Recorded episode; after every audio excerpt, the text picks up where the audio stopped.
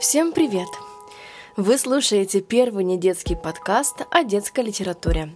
Меня зовут Чернова Анастасия, я веду лекции в литературном центре Маастрит, и сегодня мы поговорим о классической сказочной повести Джеймса Барри, посвященной Питеру Пену.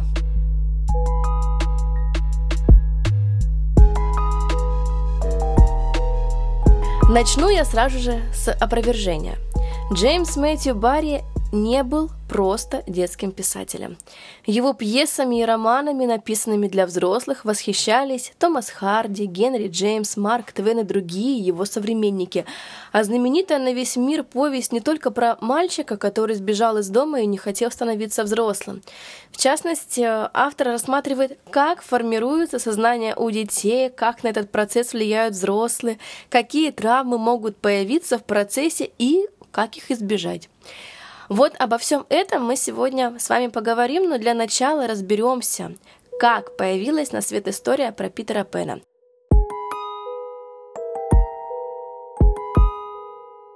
Пересказывать саму сказку мне бы не хотелось, мы сегодня будем говорить непосредственно о ее литературном влиянии. Итак, а, русский читатель знает Питера Пэна в первую очередь по повести «Питер Пен и Венди», представлены на очень широкую аудиторию благодаря диснеевскому мультфильму. Но на самом деле в основе детских приключений лежит целый цикл текстов в самых разных жанрах об этом герое, писавшихся на протяжении 30 лет. А, в мире литературы до сих пор очень много разговоров на тему, как Джеймсу Барри пришел образ о невзрослеющем мальчике. Чаще всего говорят, что Питер Пен появился из-за потребности писателя воскресить в тексте своего брата.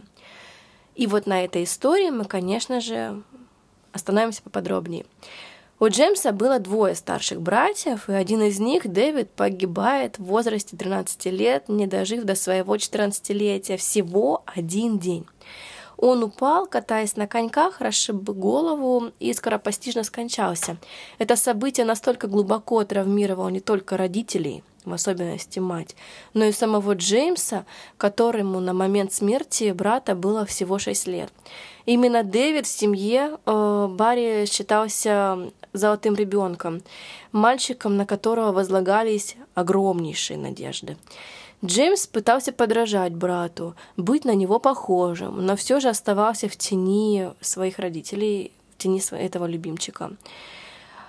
После смерти Дэвида Маргарет очень долго горевала, и маленький Джеймс начал копировать его повадки, манеру поведения покойного брата и даже носить его одежду надеясь хоть как-то облегчить страдания женщины. И в одном из эпизодов, вспоминая свое детство, он описывает в дневниках, как Маргарет, лежа в постели в темноте, услышав тяжелое дыхание Джеймса, протянула руки и с надеждой спросила «Это ты?» имея в виду Дэвида, на что младший сын ответил «Нет, это не он, это всего лишь я». Именно ранний уход брата стал первой причиной сочинить своего знаменитого героя, мальчика, который так никогда и не повзрослел. Он навсегда остался юным, невинным, как бы застрявшим в детстве.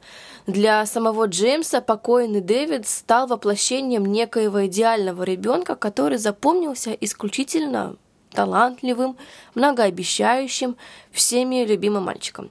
Вполне возможно, что для Джеймса его собственное детство завершилось со смертью брата, но прощаться он с ним не хотел. Вообще считать ошибочно то, что Джеймс хотел поскорее вырасти, потому что на всей своей протяжении всей своей жизни и творческой карьеры он пытался воспроизвести это состояние безоблачности, детской непосредственности и непосредственно, конечно же, игры. Джеймс так и не вырос в буквальном и физическом смысле. Это еще одна монетка в копилку нашего детского повествования, потому что его рост был 161 сантиметр, и он всегда вспоминал детство с необычайной ностальгией. А еще Джеймс был постоянно увлечен игрой. Устраивал представления с детьми, занимался в школьном театре, разыгрывал с друзьями романы о путешествиях и приключениях. Он говорил, что когда я был мальчиком, с ужасом осознавал, что настанет когда-то такой день, когда мне придется оставить игры, и я не знаю, как это сделать. Я чувствую, что продолжу играть, но в секрете на протяжении всей своей жизни. Поэтому Барри постоянно возвращался к этой теме в своем творчестве. Вечное детство тех, кто умер, не успев повзрослеть. Вечное детство тех, кто не может вырасти. Вечное детство как убежище и как западня. И это имеет огромный след, если мы рассматриваем данную историю с точки зрения произведения о Питере Пенне.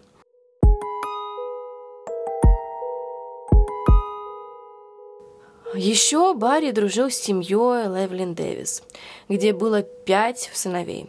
Барри не чаял в них души и постоянно сочинял для них сказки во время прогулок. Многие из разговоров легли в основу пьесы про Питера Пэна. А тут дословно я прям цитирую. «Я создал Питера, хорошенько потерев вас пятерых друг об друга, как дикари труд палочки, чтобы высечь искру. Он и есть искра, зажженная вами писал Барри в своем посвящении к пьесе, и вот эти вот пятеро, братья Лоэн Дэвис, Джордж, Джек, Питер, Майкл и Николас. Именно им посвящены все приключения о Питере Пенне, и в большинстве своем это были их собственные приключения – Барри считал братьев Дэвис своими соавторами и даже дал имя одного из них главному герою. Причем Питер Б. Дэвис всю жизнь страдал от того, что его считали тем самым Питером Пеном и даже называл сказку «О, этот ужасный шедевр». Да-да, помню. Так что сказочный Питер – это не только автобиографичный образ, но еще и собирательный. Интересно, что и у острова Неверленда есть своя история появления. Однажды в баре играл с мальчиками Дэвисом индейцев и пиратов на острове посреди Черного озера, возле которого стоял его коттедж. Этот остров он использовал и для игр со взрослыми своими друзьями.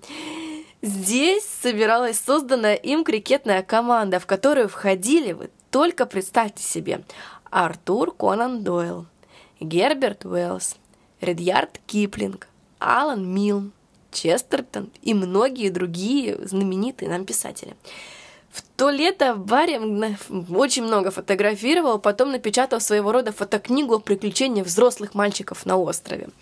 И память о том лете позже превратится вот именно в такой сюжет об острове Неверленд. Причем в разных русских переводах он называется э, там, «Остров нигдешный», «Небывалый», «Остров где-то там» или «Остров нет и не будет». Многие говорят, что в тексте тот остров ассоциирует с собой страну умерших детей – на самом деле такое очень может быть, потому что Питер Пен это все-таки викторианская сказка, а в них очень характерно писать про погибших младенцев. В более раннем произведении Барри под названием «Белая птичка» есть первое упоминание Питера и истории про могилки детей. Цитирую. Но хуже всего родителям, которые прибегают утром в сад, чтобы найти своих детей, а вместо любимых дочки или сына находят там мрачные надгробия с их инициалами. Питер Пен никого не торопится похоронить, пустых ям в саду не бывает. Но все-таки лучше не думать о грустном. А, в повести «Неверленд» это скорее что-то между волшебной страной и загробным миром, потому что сам Питер не может жить среди людей, так что для них он скорее мертв, в то время как другие дети, которые провели там не так много времени и которые все еще нуждаются в матери, без труда могут оттуда вернуться, как это сделали потерянные мальчики.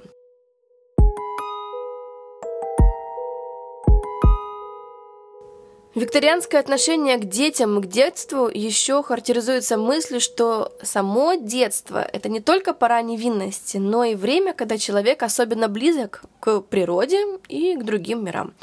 Такие темы, как смерть детей, были привычны и обыденны для тогдашней литературы и жизни. В середине XIX века возникает жанр, который сейчас мы с вами называем жанром фэнтези – Почти одновременно несколько писателей создают волшебные миры, благодаря которым появился и остров «Нет не будет». Ну, давайте условно я буду всегда называть Неверленд, э, как в первоисточнике. А позже, кстати, после появления вот этого острова появляется еще и Нарния и Средиземье. Очевидный литературный предшественник Барри – это Чарльз Кингсли с его знаменитым романом «Дети воды». В этой сказке трубочист Том тонет и попадает в подводное царство, где живут феи и трагически умершие дети. Другой писатель, которому Барри многим обязан, это Джордж Макдональд. У него мы встречаем и умирающего ребенка, которого уносит северный ветер, и летающего младенца, и, конечно же, самих фей. Еще одним любителем фей был Льюис Кэрролл, мой один из любимейших писателей, и его сказки об Алисе навсегда изменили детскую литературу. А, безусловно, он тоже существенно повлиял на Барри. Вот в романе Барри «Белая птичка» есть несколько глав, которые рассказывают, откуда на самом деле взялся Питер Пен.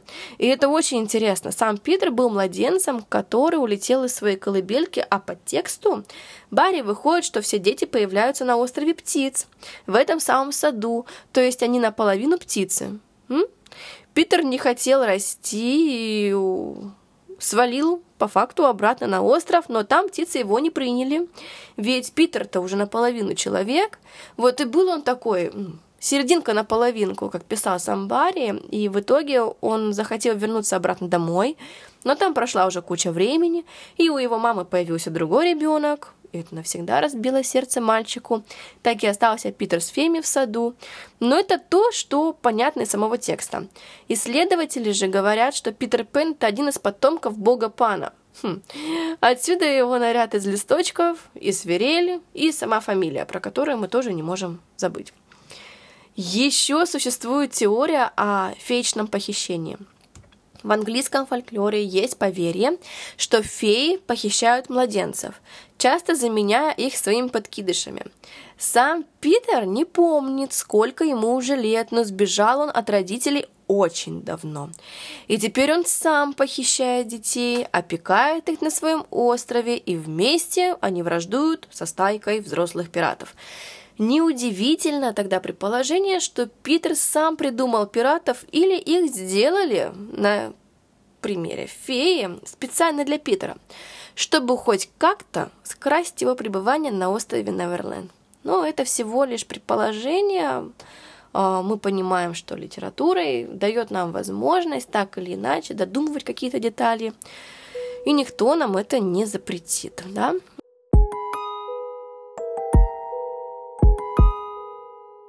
Также, вот честно признаюсь, лично мне книга не кажется столь радостной и веселой.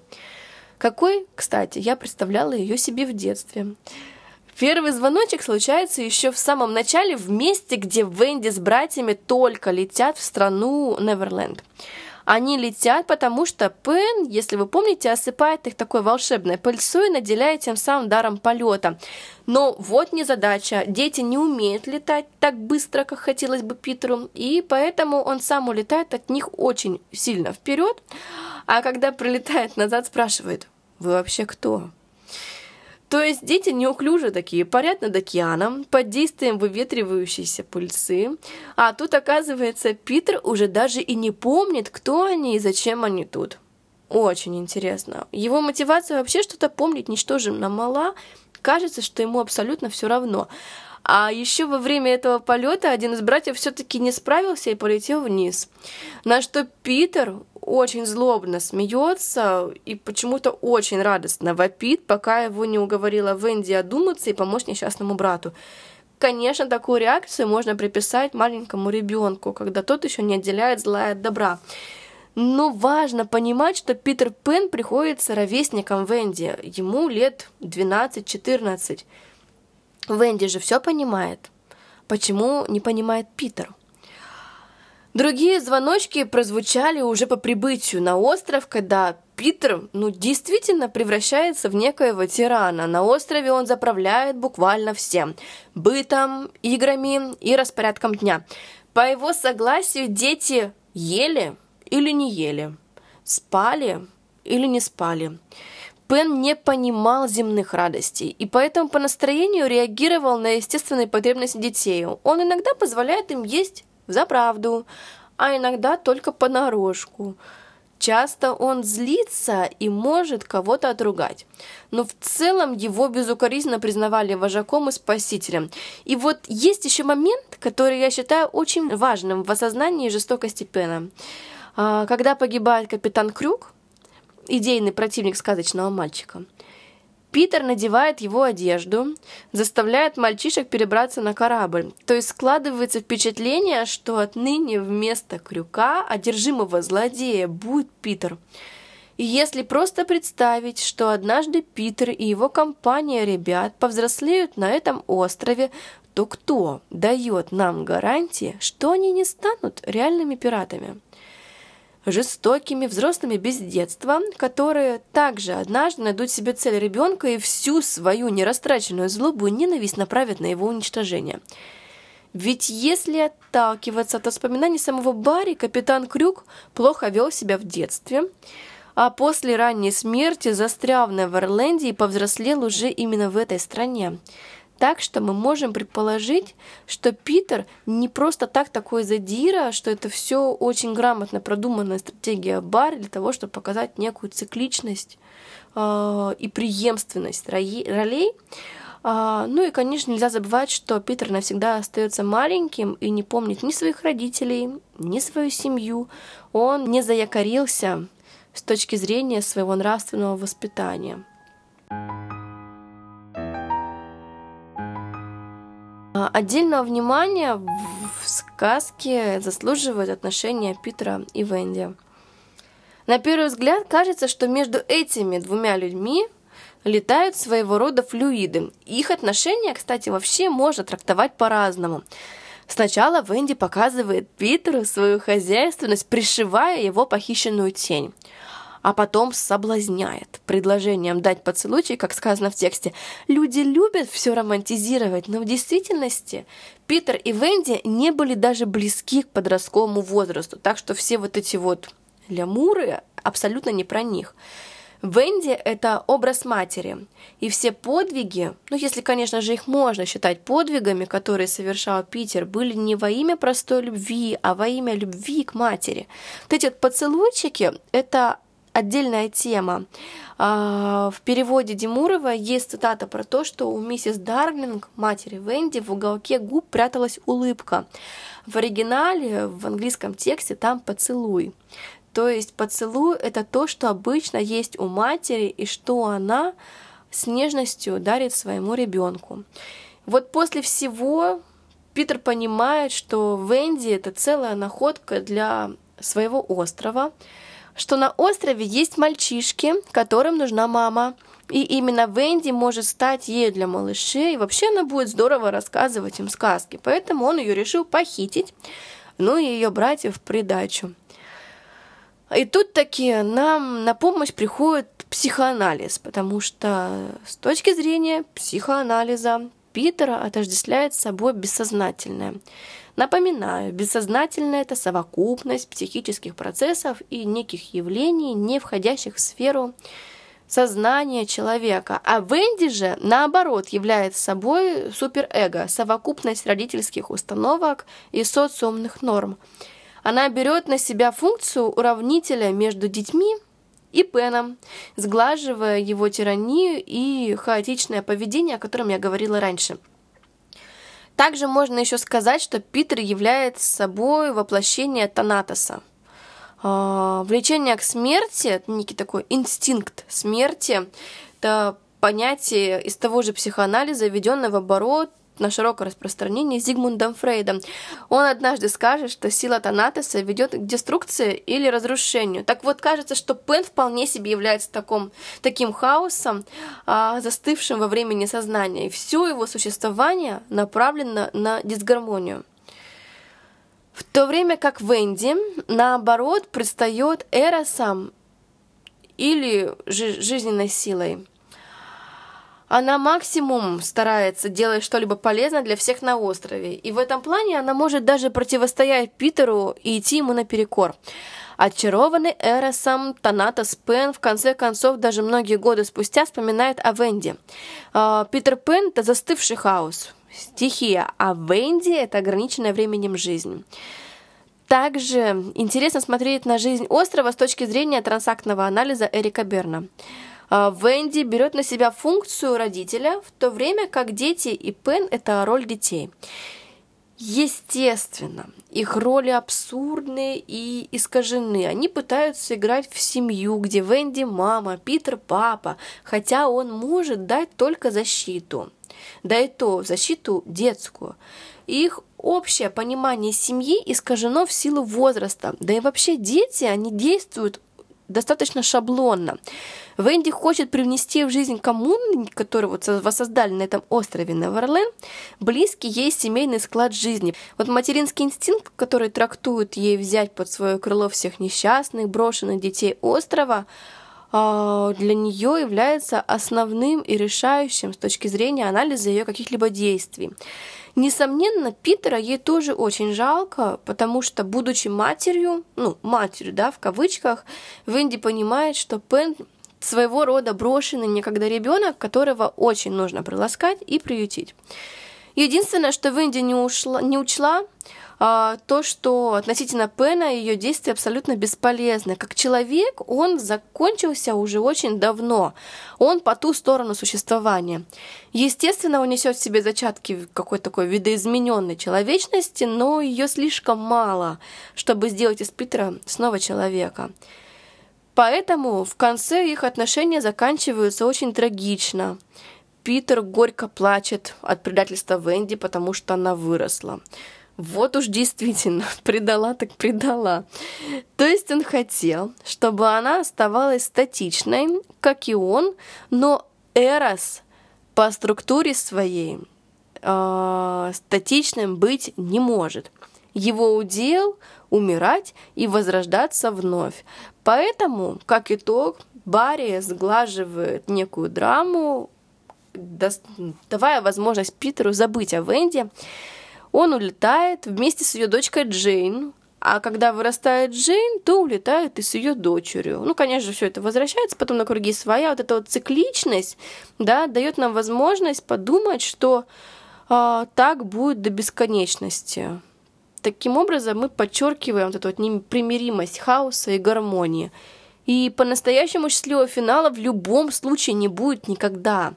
Только такая полумера и на этом достаточно. Вообще, конечно же, интересно, какая разница в восприятии этой сказки разными возрастами. Будучи ребенком, я восхищалась Питером Пеном и мечтала, чтобы он однажды прилетел за мной, забрав свою страну чудес. Потом при изучении литературы я поняла весь смысл сказки и очень удивилась тому, что под первичными образами скрываются мифические смыслы о далеко не жизнерадостных событиях. А после того, как стала мамой, я посмотрела на эту сказку еще раз и вообще ужаснулась.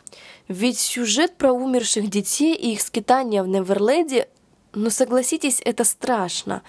Мне вообще показалось как-то, что Питер мстит своим родителям через родителей детей, которых он тем или иным образом похищает, там, уговаривает сбежать, соблазняет чудесами, пиратами, русалками, подбирает потерявшихся детей, не оставляет им вообще никакого шанса быть найденными.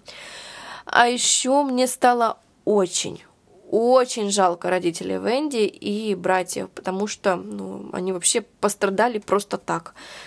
Я представила, что вообще испытала бы на месте их матери я. И тут мне ну, больше нечего добавить. Так что я могу только посоветовать, что если однажды вы решите считать эту сказку своим детям, обязательно затем обсуждайте ее с ребенком, как он понял тот или иной смысл, кто действительно Питер Пен, а хорошо ли он поступил, а почему Венди поступает именно так и так далее. Но все же такие сказки обязательно нужно читать детям и говорить о них просто необходимо. Что же до самого Барри и его наследия?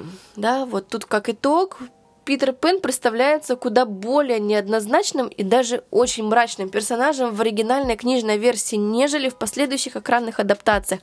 Если же рассматривать его в тесной связке с судьбами мальчиков Луэн Дэвис и с жизнью самого писателя, то это еще и очень печальная, полная драматизма история. Сломанное детство самого Барри, трагическая смерть его брата, рано осиротевшие сыновья Артура и Сильви, вот эти вот братья Дэвисы, а, они остаются на попечение дяди Джима. Все это только лишь усугубляет картину.